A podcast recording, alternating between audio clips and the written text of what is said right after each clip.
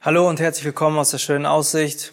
Mein Name ist Martin Wall und ich möchte mit dir heute Morgen über die Frage nachdenken, was eigentlich Glaube ist.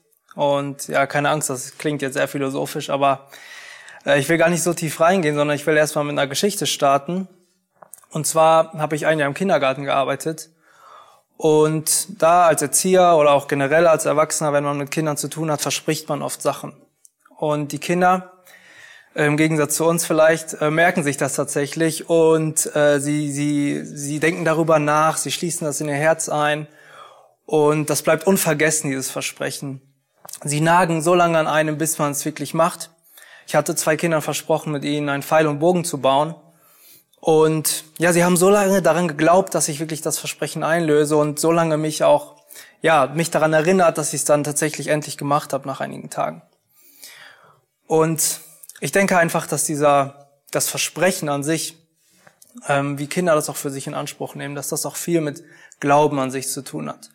Luther sagt ähm, an einer Stelle, die er schreibt, dass der Glaube ein Versprechen ist. Und ich finde, da kriegt der Glaube noch mal eine andere Dimension. Wenn wir von Glauben sprechen hier in Deutschland, dann sagen wir oft, ich glaube, dass es morgen das Wetter gut wird oder ich glaube, dass ja, dass dieser Tisch hier stabil ist oder so.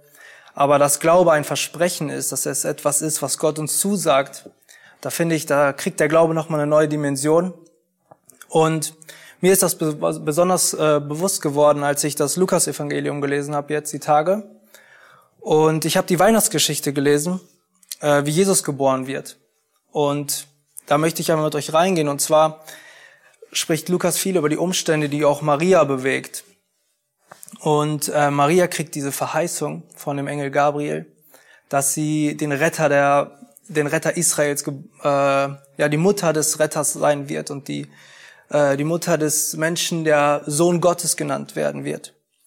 Und sie kriegt diese Zusage, sie kriegt das Versprechen von Gott und sie entscheidet sich bewusst dafür, diesen Weg mit Gott zu gehen.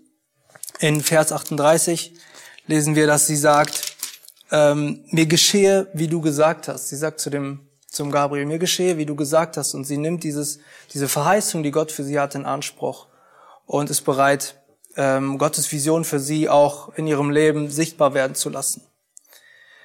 Weiter lesen wir dann die Geschichte, dass ähm, Jesus tatsächlich geboren wird in der Krippe und die Hirten kriegen auch diese Vision. Die Hirten sind auf dem Feld und kriegen die Vision oder die Offenbarung von Engeln dass der Retter Israels geboren ist, der endlich Barmherzigkeit und Gnade bringen wird.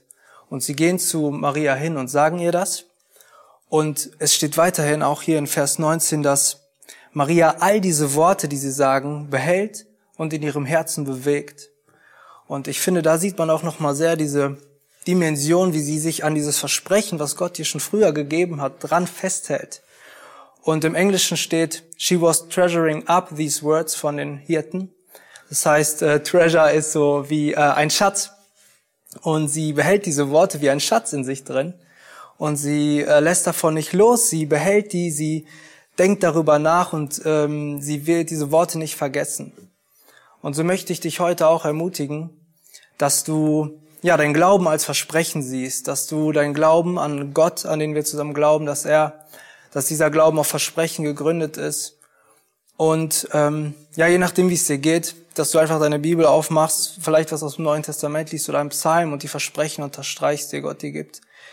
Gott verspricht, dass er ein liebender Vater ist. Gott verspricht, dass er ein Hirte ist, der uns zu frischen Wassern bringen wird. Er verspricht, dass er, ja, dass seine Last nicht drückt und er demütig und sanftmütig ist. Und diese Versprechen wünsche ich dir einfach, dass du sie über dich, über dein Leben drüber schreibst und dass du sie nicht vergisst und in dein Herzen äh, reinschreibst. Gott segne dich.